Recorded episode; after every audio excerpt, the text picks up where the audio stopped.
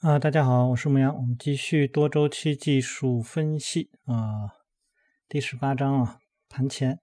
那作者在这个盘前呢，主要是讲的是美股，嗯，和我们在国内来说呢不太一样，但是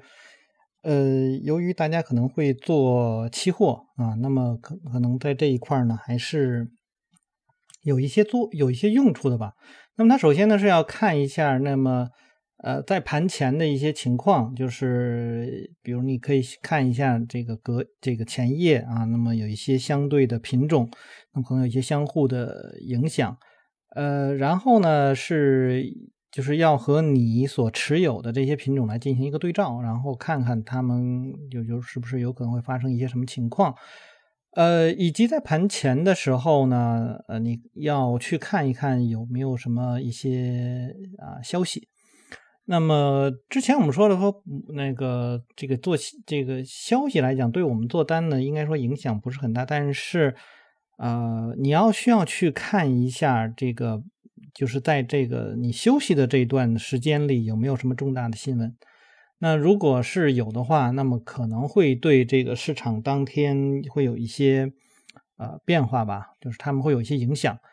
呃。但大多数情况应该不会。那么另外还有一个呢，就是你要去看一看你所持仓或者说你关注的一些股票，他们的呃会不会有一些基本面的一些变化啊，一些什么信息？因为很多的信息可能会在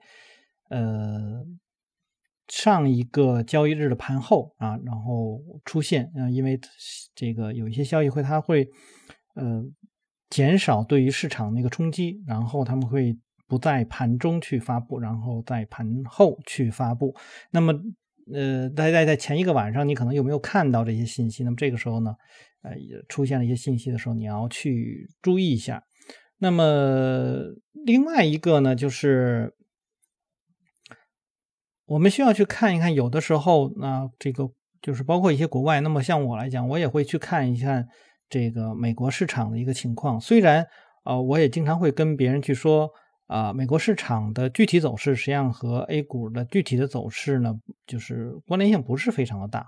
啊。但是就目前来说，我们所看的就是说。呃，大的趋势会有一些影响，但是说如果每天的那个走势，我觉得影响并不是说特别大。很多人说，你看那个前一天啊，美国什么出现了跳空高开，然后我们这边也跳空高开，或者前一天啊，美国那边啊出现了一个大的阴线，我们就跳空低开，会有这样的情况。但是对于整个的啊趋势的影响并不是很大。我们实际上还是按照我们自自有的那个。呃，节奏或者说我们的那个周期再去运行啊，大家可以去看呢。有人说，那个美国好像这一大段时间，然后那就比如从疫情以后啊，那么呃，他们出现了很大的这个这个上涨，而但是我们看看我们的实际上基本上是一个大的横盘啊，从去年。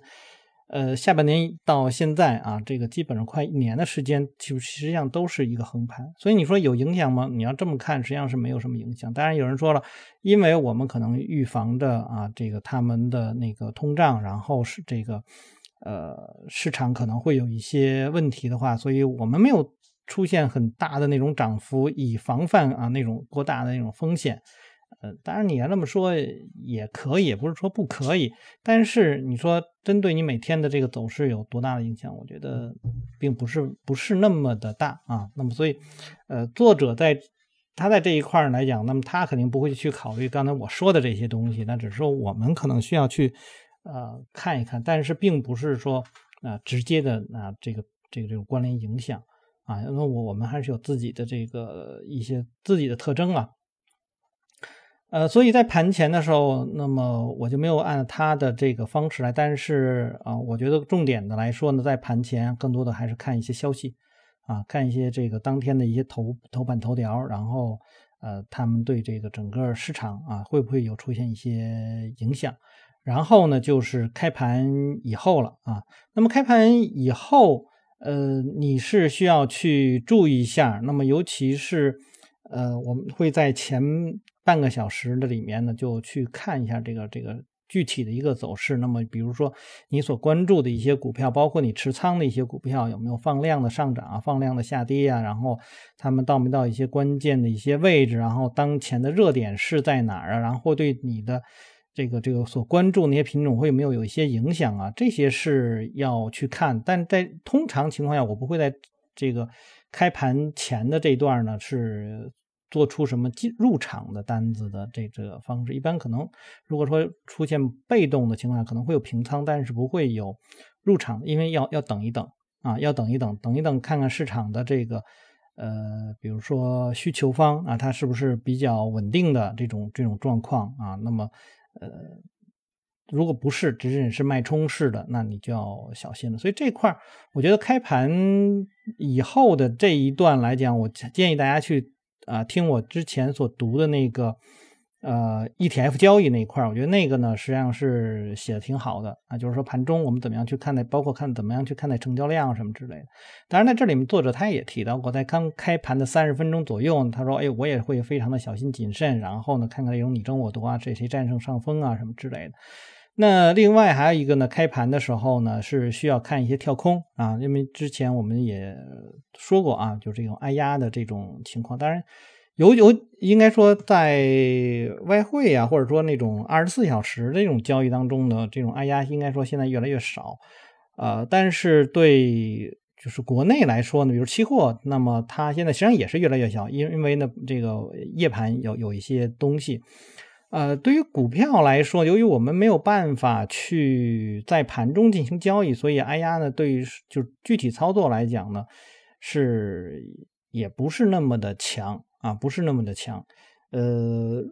对于入场来，如果说就是说你关注的品种啊，出现了一些呃早上的一些利空，然后这种从底部向上走的这个，那你可能还会有一些可可交易的点。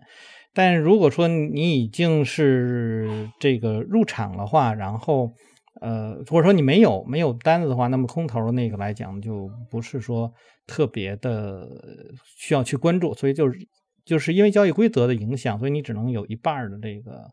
呃，可关注的度啊，那另外一个就是盘中，盘中的时候呢，那么就是呃，要每隔一段时间啊，你就要去啊，对你的那些股票进行一个呃筛选，一个看一下，那并且呢，呃，在一些小的时间结构里面啊，看看有没有什么呃这个接近一些具体的位置啊，包括你如果你使用一些指标，那么你看那些指标有没有呃，就是对你有什么什么提示啊，什么之类，那么。可能你会进入到五分钟啊、十五分钟图当中去去看啊。当然了，呃，你也可以呢，就是如果你的软件啊能够去设置这个。呃，提醒的话，那么你应该有一个预警的方式。那这里面实际上也是要呃和大家去说一下，就是说我们现在的那个软件实际上有全推和订阅啊这两种方式。一般来讲，全推的方式就是它不管你有没有订阅，它都给你推送，所以呢，那个那个收的那个信息会比较多一些。而这个订阅的话，只能是你关注的那几个啊，很少那几个，所以这样的话，呃，会有一些影响啊，就是说有一些时。就是一些信息吧，或者说一些意外的一些信息的话，那么全推是能够呃提前呃不能叫提前，就比较及时的能够获得。所以呃在做股票的话，那么还是要看个人啊。那我觉得呃如果你交易的时这个频率相对来说短，然后你所关注的价格的那个那个信息，就是说它的比重比较大的话，全推的这个这个。软件啊，你还是需要去有的，而不是说，呃，随便拿一个免费软件就可以去用的啊。这个是要和大家去做的一点说明，就是因为其实上在国外，他们也大部分其实还都是订阅，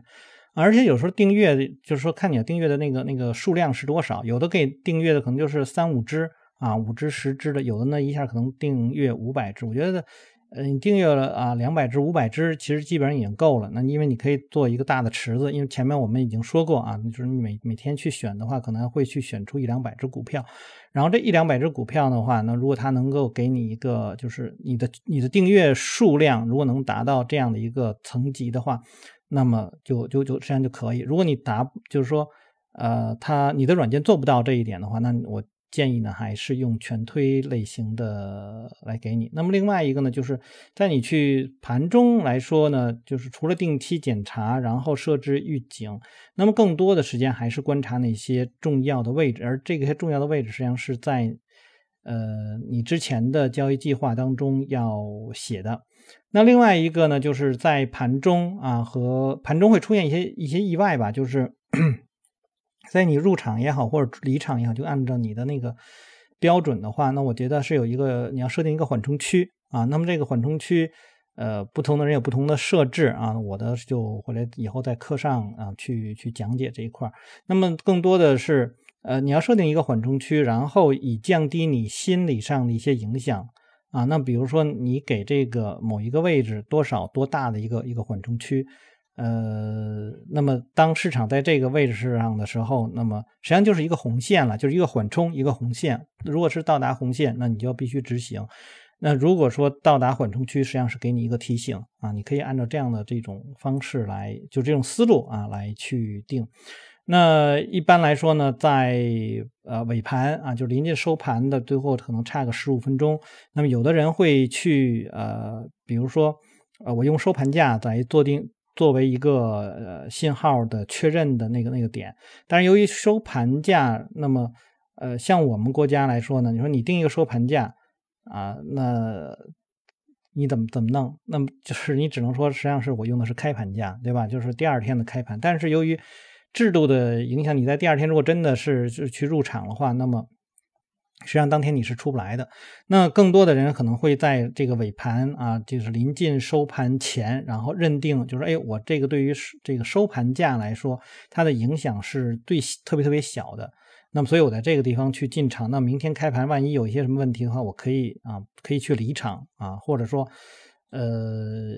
就是就是我的风险实际上是是可控的。那么我暴露的这个在市场开盘的时间暴露的时间是最短的。那我我的暴露时间更多的是一个休盘时间的这种这种暴露，实际上对于风险的一个控制，呃，但是我们也看到过很多的股票，那最后的一分钟啊，比如说它出现了涨停，或者说最后的一分钟它出现了跌停，也会出现这种情况，所以这个时候，呃，你还是要对于这种意外啊，有需要做出一些防范，那当然是。具体你操作来讲，实际上真的没有什么可做的，因为你的资金进去了，你没有办法当时离场，所以你你可以考虑的是什么呢？就是我在今天的这个收盘前，我进我资金的一部分，然后第二天开盘的时候，呃，我再进一部分啊，我可以按照这样的一个方式，因为它都在我的 可要进场的那个范围里头啊，就是那个缓冲区里头，然后怎么样去做？那么还有的人呢，就是说。啊，我在前一天收盘前我去进场，第二天，然后比如说它有一个高开，然后已经能够，呃，如果我去减仓的话，已经能够呃让我的承担的风险变成零啊，就是我减掉一部分仓位，剩下一部分仓位，然后我那个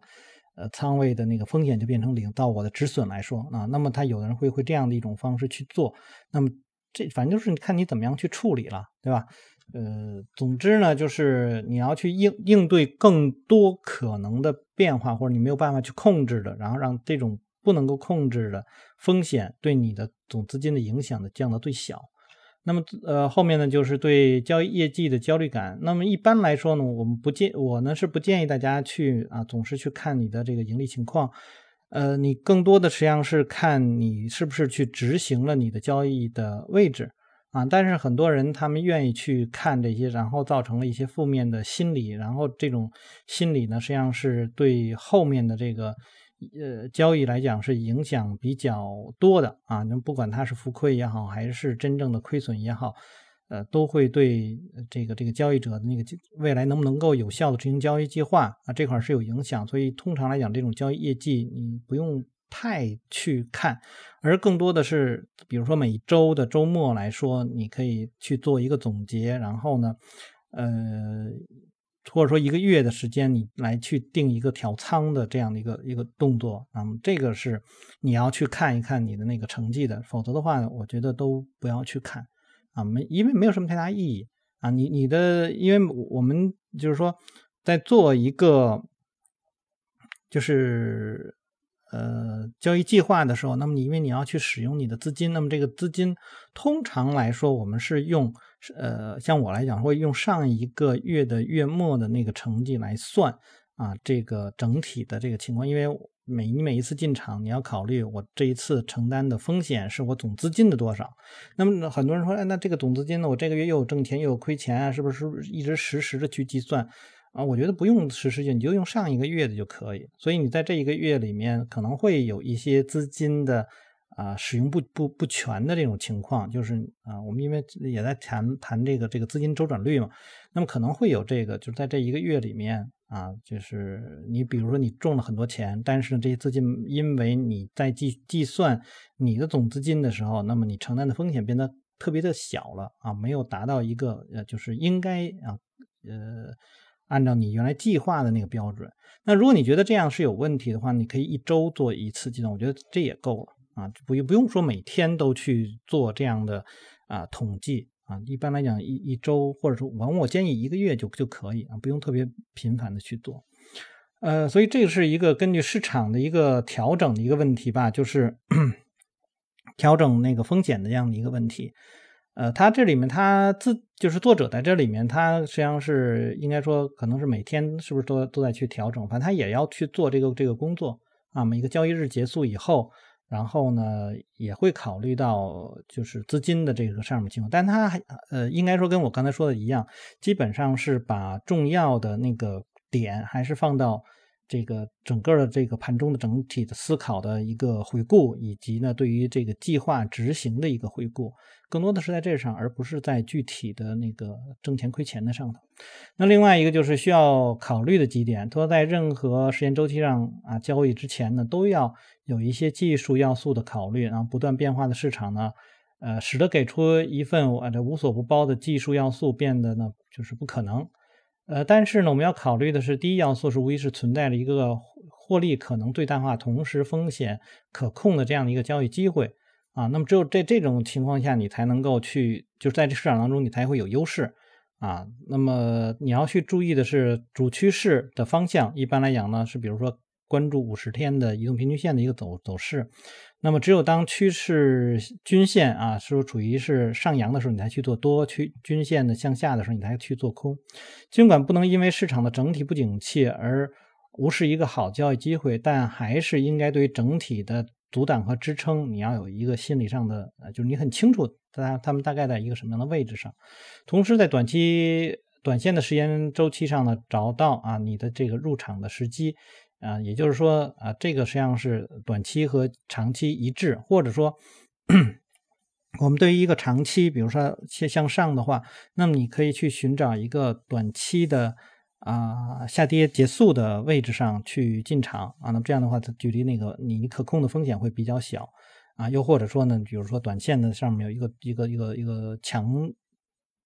这个阻挡的一个突破啊，这样呢也是可以的。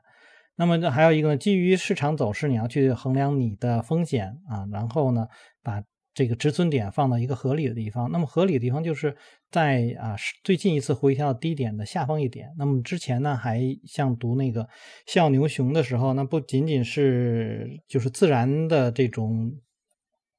阻力或支撑的位置上，那么还包括啊这个趋势线啊均线它们的合并的这样的这些位置，还有包括整数位的这个这个情况。啊，这些你都可以去用到啊，但具体用什么或者是怎么用啊，还是要你自己做一些衡量啊。那么因为呃不同的人的那个操作的模式是不一样的，所以我我也不好说呃具体你一定要怎么怎么样去做，只是说哎你有有这样的一些信息，然后你可以去做一些调整。那另外呢，找到最有可能阻挡和支撑的时候，确定趋势是否失去了持续下去的这种动力。那么这一块，呃，除了这些，你当然你还可以看看，就是其他的一些方式，比如说上涨的力度、上涨的时间的长度等等啊，然后和它后面的反馈的啊回调的这个力度、回调的这个时间的长度，然后这种力度是包括它的幅度以及它的成交量，那这些你都要需要去知道啊。那么还有呢，知道大量的卖空仓位代表着未来的回购的需求，所以呢，卖方常常是空头卖方常常是对的。啊，只是呢有时候他们的卖空的时机没那么好。那么要了解的哪些是潜在的催化剂，会导致啊这个股票的这个成交活跃。那么这个地方呢，就是说，呃，虽然我不是太在意，或者说我也并不是说很推荐大家去看概念性的这些东西啊，因为呢这是比较快的，但是。呃，刚才也提到，就是说你在盘前，那么去看见一些新闻呐，或者什么之类，你也会知道啊哪些点啊，这个可能会对这个市场有一些影响。那这些点呢，可能会在你当天的交易的过程，就是你所当然还是你所关注那些股票，在当天的时候，对他们一旦有一些影响的话，你要迅速的进入到那个状况下，就是说那那些股票啊，他们可能会。呃，更容易去突破那些这个阻力，或者说突破那个，就是或者受到那个那个支撑啊，这个也是啊需要你去了解的。另外一个就是，嗯，呃，这个这个就是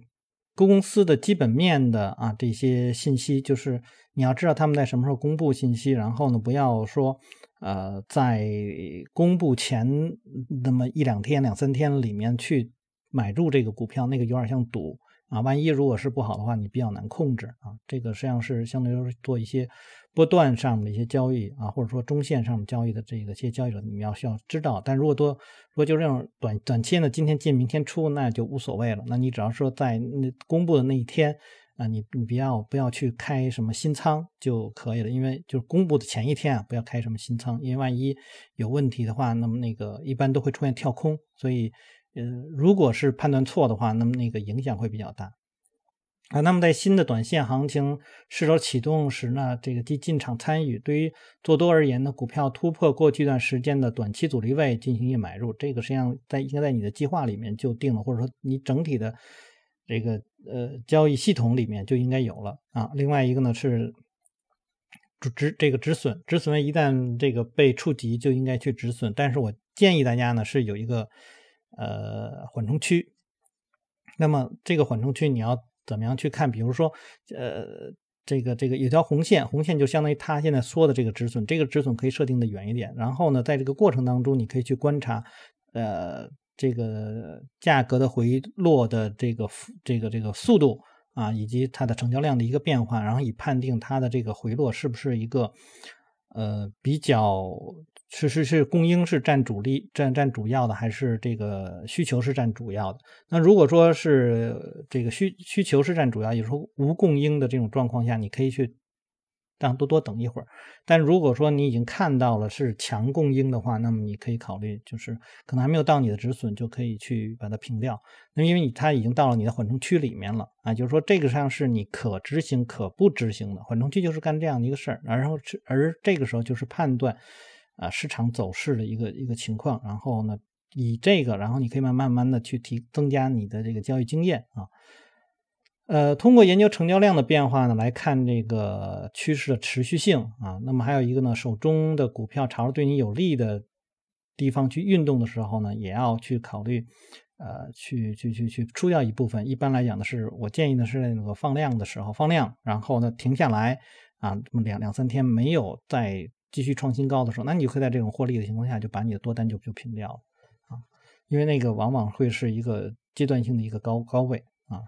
那么应在短线的时间周期上去管理持仓啊，然后买卖呢是取决于趋势的这种定义。对于牛股来说，应该有足够的耐心，当下趋势呢有这个反转迹象的时候再去卖出。所以呢，这上面好多东西呢，可能有的在某些细节上会是有一些冲突，这种冲突就是你要去解决的问题啊。这书这个书上它不会这样去写了，但是实际上我们经常会看到，就是说。呃，我们所谓的这种违反你最初那种规则的，实际上它是这样，就是说，在某些某些你的标准下是可执行可不执行啊，有一些呢是必须执行，那必须执行是一定要执行。那么可执行可不执行的话，那么呃是这个时候就会出产生一些矛盾啊，这种就是说应不叫矛盾叫冲突。那么冲突的时候呢，就是看你的这个经验了啊，所以呃这些所谓的。有冲突的地方，实际上往往是看交易者本本身的一个交易经验。那你交易经验比较好，或者你你你获取的这些信息是比较准确的、及时的，那么你可能会在某些地方呃处理的会更好一些。但是就于红线这个就是这种底线思维的这个这一块来看呢，呃，不管你是。呃，有经验的交易者还是这个初学者，那么都必须要去执行的，不能是说因为啊我已经有很多的经验了，然后呢我还在到达我的那个就是底线的那个位置，我还要再去想，万一这个万一那个呢，那个就不对，那说明你还没有经验啊。那么再再往下看呢，就是叫规划，规划呢说是为了在市场中获得成功，你需要去聆听市场的一个声音。然后呢，这个根据资产的这个账户的这个状况来去定你的这个交易的规模、风险的管理。然后呢，呃，具有这个客观性。然后呢，你必须对市场呢，呃，如何运作有一个了解。那这一块呢，应该说是我们需要去经常去学习的学习的地方。很多很多时候就是说。呃，我就是你，当你到了一定程度以后，你的学习的点更多的实际上是对于框架的，你整个这个这个交易的这种框架的思考，以及对背景的这种研究，而不是在具体的方法。实际上，具体方法，有的人可能，呃，到了一定程度来讲，他可能就是，哎，我就是用一个均线的交叉，然后我就可以去做。但实际上，他由于他把背景啊已经想的很周全了，或者分析的很到位了，然后他的框架已经把它。的这个风险也好，或者说收益也好，都已经限制在那儿了。那这个时候，他不管他用指标也好，还是单纯的看 K 线成交量也好，那么他都能够做的是非常的不错，而不是说一个新手，然后我们怎么样去说啊，你不要去使用指标啦，然后如何如何，那么显得好像很很牛啊，那么你看到了很多别人看不到的东西，不是那样的，因为呃。在去做交易的时候，真正到那个入场的那些信息的是，实际上都已经是最后那点了。说实际上，你给任何一个新手，如果你把那个价格写好了，然后递给他，他都可以去做，就相当于原来的那些经纪人一样啊，他们就相当于是工具了，没有没有什么太多的可可说的，无非可能呃你要提高的就是这个地方，我可能啊这个提前啊百分之一进，或者说我可能因为把这个设定的一个标准高于现在这个点，高于它百分之一，而呃没有啊出现说啊我进场然后就被就被套在一个最高位上啊，就是各种各样的这种是这种情况都是对于你来讲是一个小的呃影响不大的一些细节。那么这些呢，实际上嗯最后你会会看得很开，然后对你来讲并不是很重要。但如果说你就是一个短线交易者，然后就是今天进明天出来，那你会对那个百分之一很在意。这个实际上就看你的呃整个的风格是什么。如果你说你看到就是一个一年的走势的话，那百分之一真的不太重要啊，或者百分之三啊也不太重要啊。早进场百分之三，晚进场百分之三，实际上不是说对你的这个整体的影响会很大，因为你的资金量本来就占总总的资金量来讲就不会很大。比如说你就是百分之十。啊，所以你能够影响的啊，那百分之三啊，那那对于你这百分之十的资金来说，那就就是很小，是吧？那因为一个百分之十来讲，它占百分之一，那你的百分之三就占百分之零点三，所以那个影响不是很大。而你能够可能获利的话，你比如说长线的这个交易来说，你可能是为了获得后面百分之五十、百分之八十，或者百百分之两百，那所以那个就就变得很很小，你可能变得忽视不在意。但如果说你是一个短期的交易者啊，短线的交易者，你本来你的呃盈利目标就是百分之五，那当然了，这个可能早进入百分之一，那么可能你又有一个百分之六的这个这个空间啊，那这样的话你止损，比如说是百分之二的话，那就就就非常合算了，而而且一般来讲做短线的一些交易者，他们可能这个资金的这个占比也会相对说比较大，那那个影响就会很大，所以我们。不一概而论，看看每一个人自己的一些情况吧。那另外一个呢，就是说起来呢，这个交易很简单，就是低买高卖。但是你要把这些东西和我们所谈到的那么多东西啊放到一起啊，你的理念呢，你的执行啊，你的策略什么在一起，那就不容易啊。所以前面我说说了，就是之前在有那个下面有一个人说。啊，说这么多啊，不如说一句这个真言，就一句一句话，真言几句话。那你可以看到的是什么？这里面实际上说的，就实际上就解释了这样一个啊，说起来很简单，但你真的要去做的话，并不容易。你就像说，他这里面提到了这个 Tiger Woods，他打高尔夫球是吧？这个麦克菲利普斯他的这个呃游泳，那你要说起来这些东西很简单吗？那么。那个实际上是很简单的啊，比上比交易来讲也也难不到哪儿去。但是为什么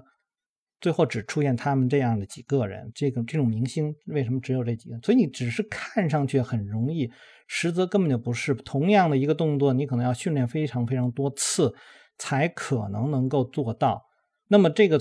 重复这么多次的时候，你的想法就会发生变化。那么这里面就会有一些。啊，经验有一些教训，那你要怎么样去总结？所以你要想像一些人说啊，你就是几句话，就是真传几句话，那就是扯了，啊，就不根本就不可能。如当然了，我前面也开玩笑说，如果说一句话，那就是这个你去开户的时候，那么人家总是告诉你啊，这个市场有风险，入市需谨慎，那就这一句话啊，别的也没有别的了。所以在这个市场当中啊，时刻的你都要去考虑，你去做的话，实际上是一个整体的。那么通常啊，这个判断一个人的这个整体情况，也是一个整体的情况，不是单纯的看你这一年是不是啊获得了多少多少收益。因为如果你风险控制的不好的话，你可可能这一年你获得这百分之百，然后下一年呢就亏了百分之五十啊，再下一年又亏百分之五十，那基本上把前面挣的钱又都亏回去了。啊，在交易过程中总会是是是这样的一个情况，这就是为什么，呃，我们看一些基金经理啊，就跟国内的一些基金经理啊，有的人就说，哎呦，前面好像赚了挣很多钱，然后突然的就你会发现他就跌落神坛了。那为什么呢？就是实际上你观察的时间就是不够长啊。但是观察多长时间呢？我们也不知道应该观察多长时间，所以到时候可能会有一些标准来去看。当然呢，有时候会，比如说统计上的或者什么的，是你可以去统计它的阿尔法的情况啊，统统计它的贝塔情况，统它统计它的这个夏普比例的情况等等等等，你会有很多的东西。但是那些也都是历史上你不能够去啊判定它在未来会不会出现一个一个问题啊。嗯，好，他说在优秀的交易员手中呢，即便是强差人意的股票，通常呢也会啊稍逊一筹的这个呃。在优秀的交易员手中，即便是强差人意的股票，通常也会比稍逊一筹的交易员手中不错的股票，最终的交易结果还是要好的。选股容易，交易难。其实我觉得选股其实就不容易。选股你要要看怎么样去选啊。那么包括你的这个思维方式，呃，像像我自己以前就是单品种啊，单品种的这个这个思维方式，那么所以选股经常也选的不好。那你你后面一定要是变得。呃，怎么样从市场当中的啊，这个这个纵向的排序、横向的比对，这些你都要去看啊。从它的基本面的情况，从它的这个这个这个技术面的情况，怎么样去择时，怎么样去，都要去看了以后，然后你才能知道我应该去选择哪些股票啊。当然，这个你已经有了以后，那么可能逐步逐步的会把它们作为一些量化的标准，然后呢筛选出一个很小的范围。就像作者说，哎，我就每天。可能就是啊，每周就是一两百只，然后每天可能也就是十至二十只，然后这样去去观察。那那样的话，呃，你已经做好了以后，那么这个这个选股就变得容易了。但是你要能够做到这一点，那个时间也是要挺长的。那对于交易难来讲，那么就是可能会你你你这个这个。不同时段的这种影响啊，或者说这个意外的信息啊，对你的影响，您能不能够去坚持你的计划，然后去去去做，然后怎么样去控制风险？这个是需要一个了解，因为市场是一个动态的啊。那么股市中呢，无论在哪个时间轴上进行交易，都不存在着一个唯一不变的成功公式啊。这个是要大家去考虑，好好考虑的一个事情。啊，很多人就是说，哎，是什么什么什么公式啊？有个什么，比如说神奇的公式啊。那神奇公式啊，像从作者就那个我们国国内已经出版了，就是那个稳赚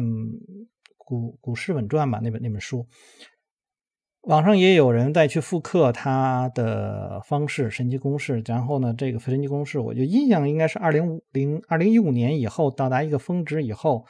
呃，那那个网站到现在应该说一直都没有超过二零一五年的那个高点，也就是说，它你要这么去看，如果你二零一五年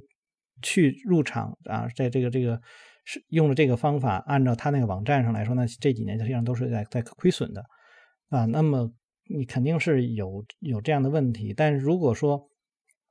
你你用了一个其他的这个方式啊，或者说啊，我这几年我就买了一个茅台，然后我没有没没买别的啊。那如果你以很早以前去买了，那么好了，那你是一个赚钱的。如果你在今年去买，那今年肯定就是一个亏损的。所以这个时间长度到底是什么？这个有的时候是很难衡量一个交易者他的这个这个这个方式是赚钱还是还是亏钱的啊。那么也要看你对你的那个方法的那个认可度了。呃，所以在市场当中呢，是一直在变的。那么不变的呢，他说呢，不变就是人性，因为人性总是有希望啊、贪婪呐什么之类的。所以呢，呃，作为人类的一员，他说我们的行动或者是某个特定环境下的这个反应性举动，呃，应该是有非常高的可预测性的啊。那么我们能够去洞察其他人的情绪在市场中发生什么，实际上这一块来讲。呃，我们对对市场的那个观察角度叫具有一致性，这个在之前读那个专业投机原理当中，我们一直在提啊，包括还有那个混沌操作法当中一直在提，就是呃一致性的这个这个交易。那么是一致性交易，那么它展开来实际上是有很多的了，就是更多的实际上就是让你要有一个标准，有一个规则，然后呢，在这些规则在什么地方可以建立缓冲区，在什么地方不可以建立缓冲区，然后怎么样去执行这些，你都是要知道。那交易呢，就是为了获利啊！这个要像大多数成功市场参与者那样，学会呢用冷漠的眼光去看待市场。只有呢这个胜券在握的时候才出击，专注于从人性中学习和成长。那么成为市场始终不渝的学生啊，你终将实现你的目标。好，那这样的话，我们就把这本书就读完了。那么它后面实际上这个总结这一块，我觉得写的还挺好，而且挺细。呃，写了很多对于初学者来说是很有帮助的一些东西。但是，呃，我这读的话就用了半个多小时的时间，那读的也是比较，应该说是比较比较粗的。那么每每一块他所提到的东西，实际上都是要花很多的时间去做一些总结的。呃，那么从方法来说，这本书写的方法呢，啊，就是小牛熊那一套啊。那么把它把它呢从单的单一时间结构变成了多重时间结构，剩下我觉得没有太多的比较比较创新的东西吧，啊，但是他强调的这些东西啊，这些细节东西还是挺重要，而且这个作者，嗯，实际上在我看了一些他的那些访谈，然后也也挺不错的，这个大家可以在就是扩展一下，从这本书往外扩展的时候呢，可以去看一看。好，那我们今天就到这儿啊！大家如果喜欢我读书啊，希望订阅、分享、按赞以及关注牧羊交易。有什么要聊的，可以在下面留言。我们下次再见。